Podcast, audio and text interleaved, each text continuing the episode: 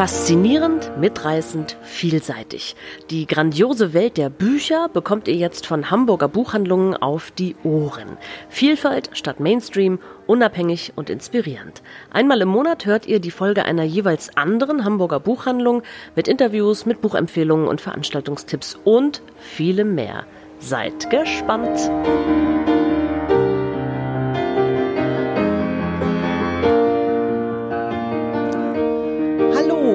Hier sind Beate, Anja und Inga von der Buchhandlung Beusen und Mauke in der großen Johannisstraße. Direkt in der Hamburger Innenstadt hinter dem Rathaus. Wow, was für ein Jahr liegt hinter uns. Wie viele neue Erfahrungen haben wir gemacht?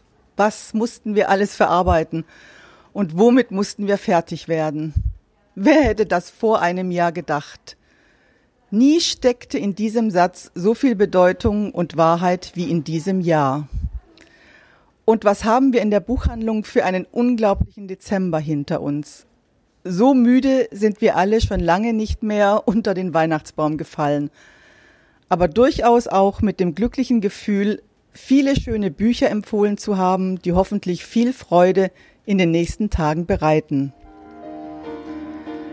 Das Jahr 2020 hatte für uns viele Bücherhöhepunkte und kurz gesagt, auch das Jahr 2021 wirft schon seine ersten Schatten voraus. Wir wollen euch aber heute noch einmal Bücher vorstellen, die wir gerne gelesen haben, die uns beeindruckt haben und die vielleicht nicht alle die Aufmerksamkeit bekommen konnten, die sie verdient haben. Ich fange an mit dem Buch von Jana Scherer, Das Meer in meinem Zimmer erschienen im Schöffling Verlag zum Preis von 22 Euro. Das ist ein ganz leiser Roman, der nachschwebt. Viele Bilder entstehen im Kopf, ungewöhnliche Bilder, denen man Zeit geben möchte, die nachhallen.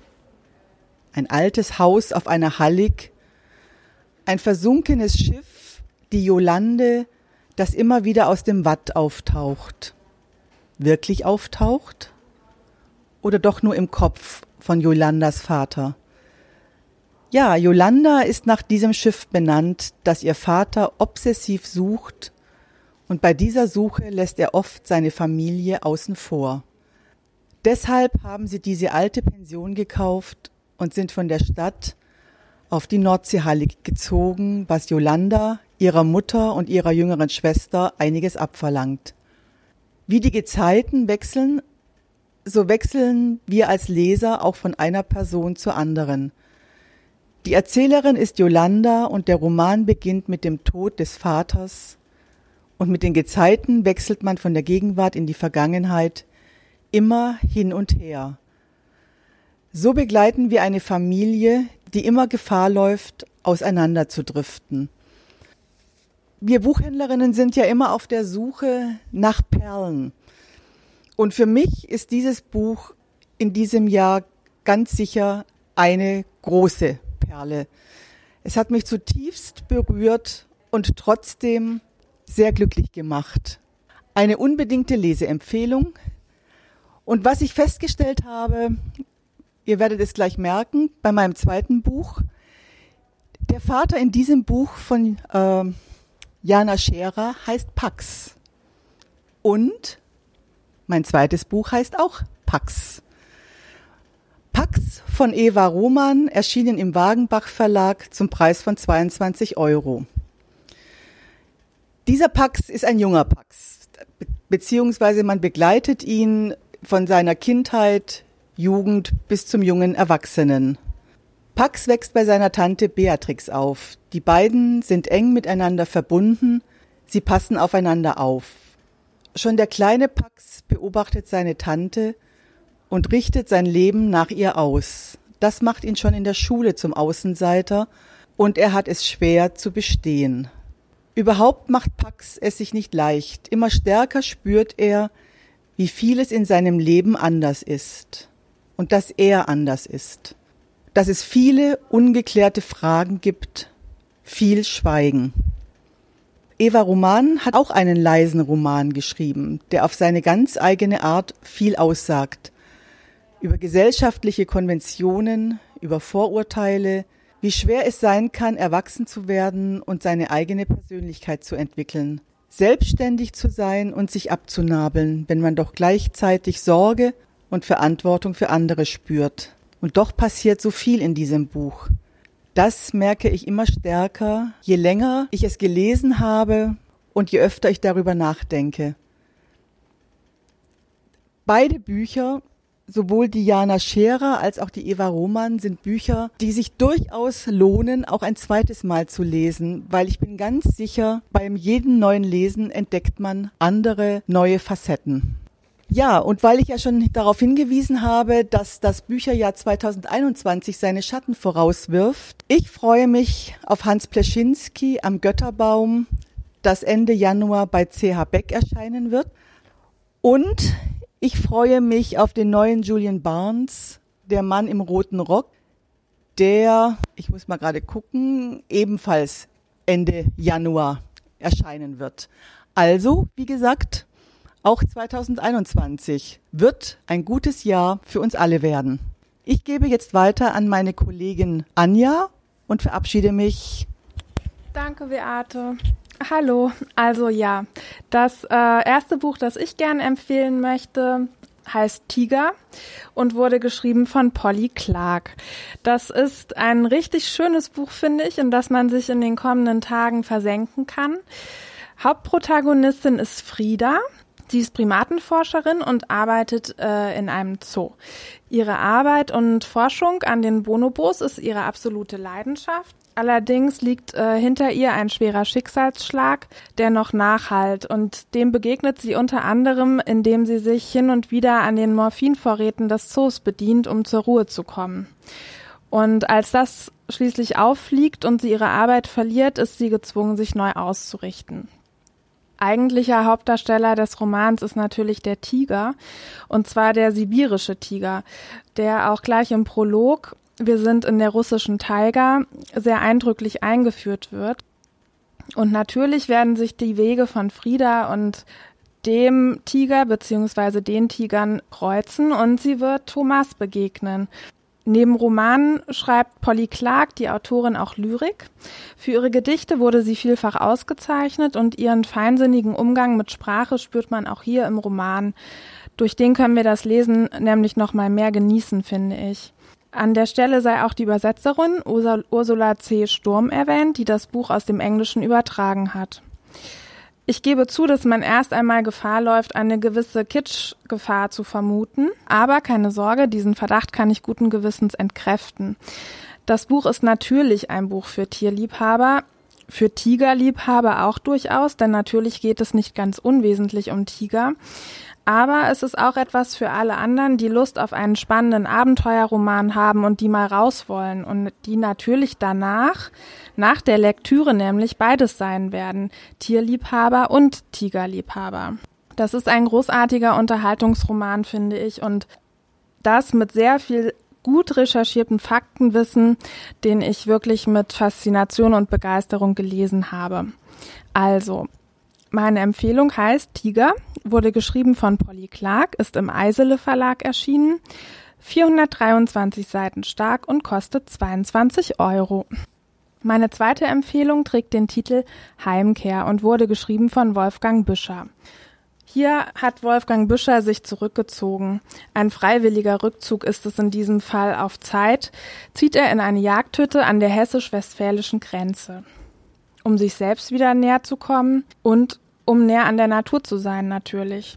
Archaisch ist sein Leben mitten im Wald und reich an besonderen Erfahrungen und schönen Eindrücken. Was für ein Glück, dass wir daran teilhaben dürfen und wir riskieren mit ihm gemeinsam auch einen Blick in sein Innerstes. Das ist ein ganz bleibendes Buch, sehr persönlich und wird hier zu beeindruckender Literatur.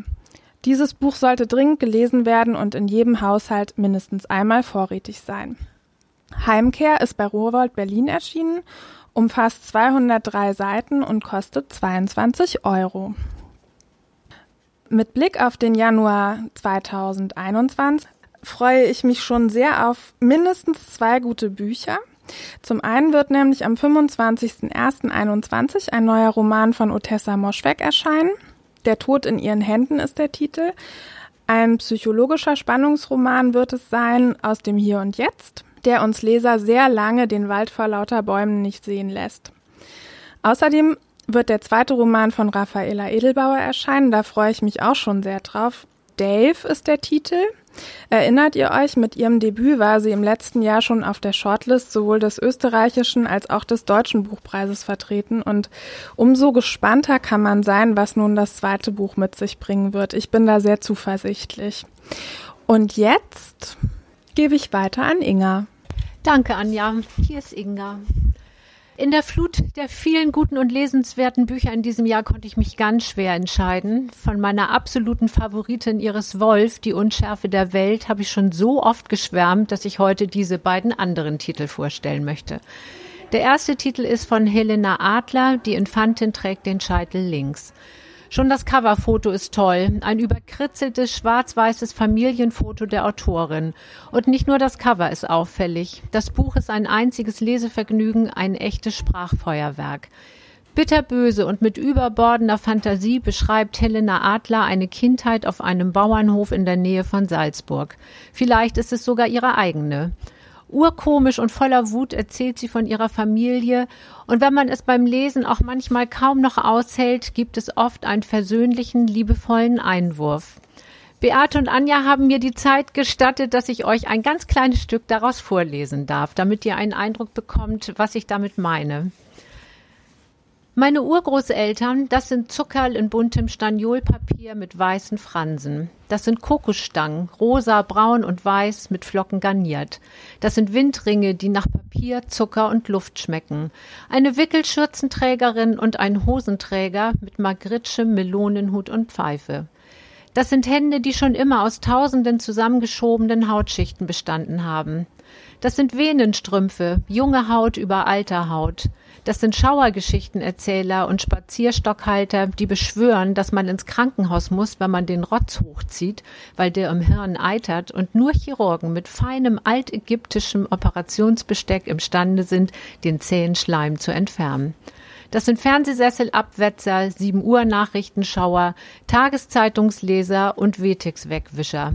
Das sind Charakterköpfe mit verbügelten Gesichtern, noch nicht ganz abgestorbene Seelen. Sie sind bodenständig geblieben, damit wir abheben konnten. Der Vater in die Esoterik, die Mutter mit den Engeln, die Schwester mit ihren Schlittschuhen und ich mit dem Verstand. Meine Urgroßeltern besitzen keinen Mistkübel, denn sie werfen nie etwas weg. Sie sind Senfkübelsammler und Plastikgeschirrhorter. Sie sind Rosenkranzbeter und Erbsenzähler und manchmal kommt ihnen dabei etwas durcheinander. Nach dem Krieg hast du so viel verloren, da schenkst du nichts mehr her.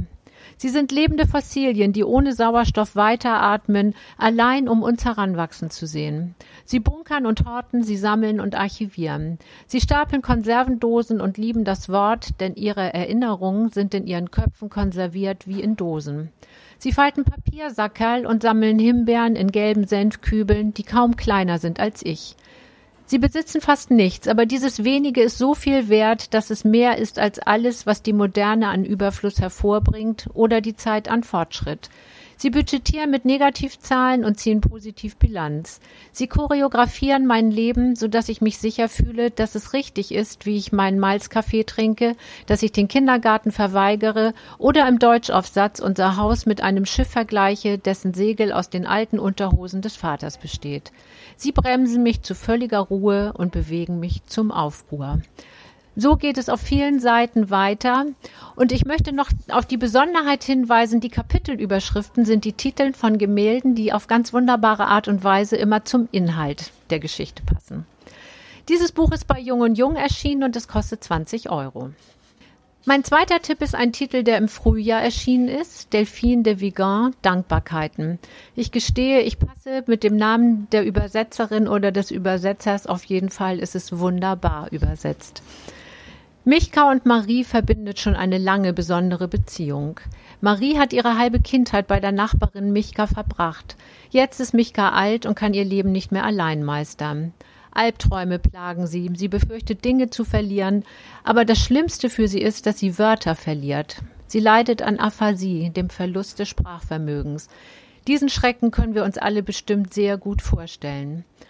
Eine Weile kann sie das überbrücken, indem sie ähnlich klingende Wörter benutzt. Schweren Herzens entscheidet sich Marie aber dann doch dafür, ihre alte Freundin in einem Seniorenheim unterzubringen, wo Michka sich nur sehr schwer einlebt. Vor allem liegt ihr noch ihre eigene Kindheit schwer auf der Seele. Sie ist Jüdin und konnte den Krieg nur überleben, weil ein Ehepaar sie bei sich versteckt hat. Nie konnte sie sich bei den beiden bedanken, das macht ihr jetzt zu schaffen. Und nun kommt Jerome, der Logopäde, der im Seniorenheim arbeitet, mit ins Spiel. Er macht sich auf die Suche nach dem mittlerweile doch sehr alten Ehepaar. Ob das gelingt, wird hier nicht verraten. Ich finde, dieses Buch passt in diese ganz besondere Zeit. Das meiste spielt sich in der Abgeschiedenheit eines Zimmers in Seniorenheim und in den Dialogen statt. Aber es ist ein Buch voller Aufmerksamkeit und Achtsamkeit füreinander. Dieses sehr lesenswerte Buch ist bei Dumont erschienen und kostet auch 20 Euro. Und gleich im Anschluss hört ihr noch eine kleine lebhafte Debatte, die wir Kolleginnen hier im Sommer geführt haben. Und zwar haben wir über die Geschichte Ping Pong von Benedict Wells aus seinem Geschichtenband Die Wahrheit über das Lügen gesprochen. Wer mag, darf sich gerne zurückmelden und sagen, was er oder sie beim Lesen gedacht hat. Von Benedict Wells erscheint auch Ende Februar ein neues Buch, worauf ich mich sehr freue. Es heißt Heartland. Und das zweite Buch, eins der vielen Bücher, die erscheinen werden, auf das ich mich auch ganz besonders freue, ist von Mirko Bonnet, Seeland, Schneeland bei Schöffling. Das soll auch im Februar erscheinen.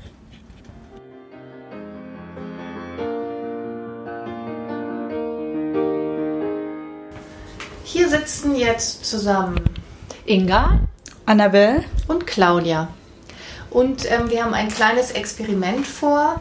Ähm, Inga und Annabelle haben aus dem Buch von Benedict Wells die Wahrheit über das Lügen, ähm, die Geschichte Ping Pong gelesen und sind an einer Stelle unterschiedlicher Meinung.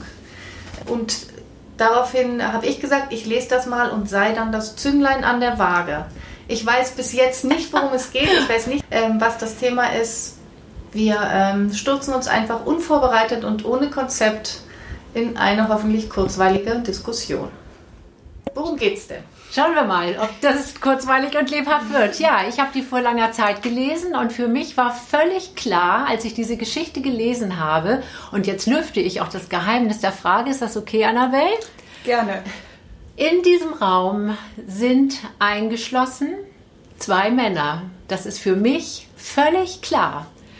Und dann hat Annabelle das Buch gelesen ja, und äh, genau, ich habe das Buch gelesen, glaube ich, ich weiß nicht mehr ohne das Wissen, dass du das so siehst.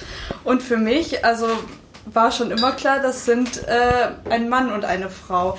Tatsächlich ist es so, dass äh, eben es sind zwei Personen in einem Raum eingeschlossen und ähm, es geht darum, sie sind in einem Raum ohne Fenster, ohne alles haben auch kein Bett. Ich glaube, äh, Hygiene. Eine Toilette, ja, genau. so, aber mehr so im freien Raum. Genau, und eine Tischtennisplatte und zwei Schläger und natürlich einen Ball. Und man erfährt eben, dass der. Ähm, dass der eine Protagonist eben ein Mann ist, aber ähm, die Geschichte wird erzählt von einer Ich-Person. Ja. Und äh, man erfährt nichts über diese Ich-Person. Und ich sehe definitiv in dieser Geschichte eine Frau. Wie siehst du denn das, Claudia? Witzig. ja. Ich wusste ja nun gar nicht, was auf mich zukommt. Genau. Und für mich ist 100% klar, das sind zwei Männer. Ach. Ja, Claudia, willkommen jetzt, im Club. Nein, jetzt, jetzt will ich gleich mal dazu einbringen, dass unsere Kollegin, die heute nicht mit dabei ist, ähm, Jennifer, dass die ähm, genau meiner Meinung ist. Nämlich für sie ist es auch einmal ein Mann und eine Frau. Ja, ich habe das in der Tat, also für mich, ich habe nicht eine Sekunde ja. gezweifelt, aber ähm, diese, diese Situation, die beiden sind wie in einer Zelle gefangen. Sie wissen nicht von wem. Sie haben beide, ähm, sind beide mit Drogen offensichtlich ähm, sediert worden und sind dann beide in dieser, ich sag mal, Zelle oder in diesem Raum aufgewacht und wissen nicht, wie sie da hingekommen sind. Und auch am Ende, als sie wieder rauskommen, ist es genauso. Sie haben offensichtlich irgendwas im Essen und wissen nicht, wie sie dann wieder in die Freiheit gekommen sind. Irgendwann am Ende kommen sie wieder raus. Aber diese Situation, dieses manische Tischtennisspielen, dieser, ich möchte jetzt sogar fast sagen, Testosteron geschwängerte Wettkampf. Ja, ja, genau. Der ist so männlich in meinen Augen Ja. und der ist so wenig, da, da, da ist so viel Konkurrenzkampf und da ist so viel ähm, Vergleich und so viel, ähm, ja, in erster Linie wirklich fast manischer Wettkampf, dass für mich ganz klar war, dass das müssen zwei Männer sein. ging mir ganz genauso. Ich habe nicht eine Sekunde darüber nachgedacht und als mich Jenny dann irgendwann darauf angesprochen hat, hatte, bin ich aus allen Wolken gefallen. Wie kann man diese Ich-Person als Frau empfinden? Ich habe ja dann die Geschichte vor zehn Tagen ungefähr nochmal gelesen und habe genau darauf geachtet, ob es irgendwelche Hinweise gibt durch eine geschlechterspezifische Verbform oder ein, ein Pronomen, ein irgendetwas. Es gibt wirklich keinen Hinweis. Es wird einmal von wir sind Rivalen, ne, also gendern tut Benedict Wells nicht. Das könnte tatsächlich ein Mann und eine Frau sein. Aber aus genau den gleichen Gründen wie du, Claudia, ist es für mich völlig klar, da streiten zwei Männer. Das Ich, Punkt für mich. Ich habe hab mir das genau, genau, Entschuldigung, dass ich dich jetzt hier gleich so unterbreche, ja, aber du, ich bin so euphorisch, weil, also ich, ich hatte das nämlich jetzt auch gerade vor kurzer Zeit nochmal gelesen. Ähm, und mir ist dann irgendwie aufgefallen, also es gibt dann am Anfang, klar, die kennt sich nicht, aber sie beschreibt dann diese Ich-Person so, ja, es ist gleich eine Scham, wenn man voreinander auf Toilette geht oder mir fällen seine schwarzen Locken auf oder, also es wird zwar nicht gesagt, aber für mich, ich, also für mich ist das dann eine Frau, also ich weiß nicht. ich glaube, zwei Männer, Und ich weiß die nicht, nicht vor warum- einem Ja. Pinkelbecken stehen, haben eine extreme Scham, voreinander auf die Toilette zu gehen und drehen sich einfach um. Ich glaube, das ist eine menschliche Scham und nicht eine Mann-Frau-Scham. Ja. Und Ja, irgendwann, es gibt so einen Hinweis, oder was, das ist gar kein Hinweis, einmal erzählt die Ich-Person, wir reden über dieses und jenes und manchmal auch über Frauen. Und selbst da habe ich beim zweiten und dritten Lesen nicht gedacht, ja, weil sie eine Frau und er ein Mann ist, sondern da reden zwei Männer auch mal über Frauen in dieser völlig abstrusen, unheimlichen Situation. Aber selbst das habe ich total anders wahrgenommen. Weil ich hätte jetzt wahrgenommen, er erzählt von seinen Frauen, also und schildert ihr ihre Probleme, weil er erzählt auch, dass äh, irgendwie sich mit seiner Freundin getrennt hat vor kurzer Zeit. Und ich hätte gedacht, er klagt ihr so ihr Leid und sie tröstet ihm damit oder erzählt ihm so von, von den Ansichten einer Frau zum Beispiel. Irgendwie Ja, habe ich das spannend. komplett anders Ja, wahrgenommen. ja. Ich finde das sehr amüsant und weil ich das so amüsant finde und durch das Thema beschäftigt, habe ich dann auch ähm, meinen, ähm, meinen verwandten Freund eben äh, gefragt und er sieht da auch eine Frau da drin in der Geschichte.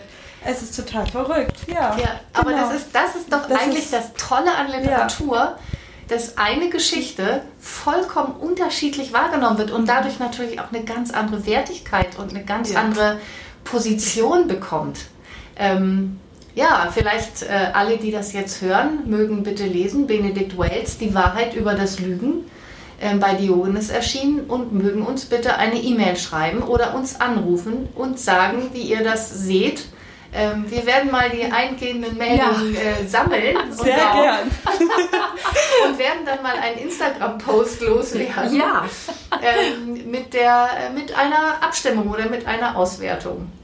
Also unglaublich spannend und wieder ein tolles Zeichen dafür, wie toll auch Benedict Wells schreiben kann und wie toll Literatur ist, dass man so unterschiedliche Welten darin entdecken kann. Ja, ja, also ich schließe mich dem an. Das ganze Buch ist lesenswert, kluge Geschichten von einem ja immer noch ziemlich jungen Autor.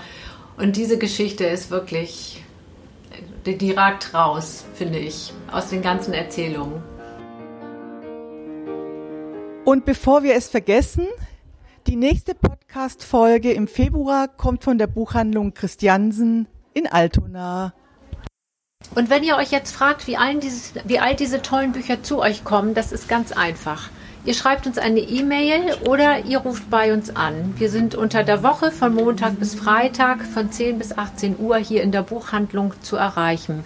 Die Mail kommt natürlich jederzeit bei uns an und wird dann bearbeitet. Wir schicken euch die Bücher versandkostenfrei nach Hause Oder wir reichen euch sie durch unsere sogenannte Katzenklappe, durch die einen Spalt offene Ladentür einfach nach draußen und wickeln, haben vorher eine Rechnung drum gewickelt. Und jetzt bleibt uns nur noch, euch gemeinsam ein gutes, gesundes, glückliches neues Jahr zu wünschen. Und wir sagen Tschüss. Tschüss. Tschüss.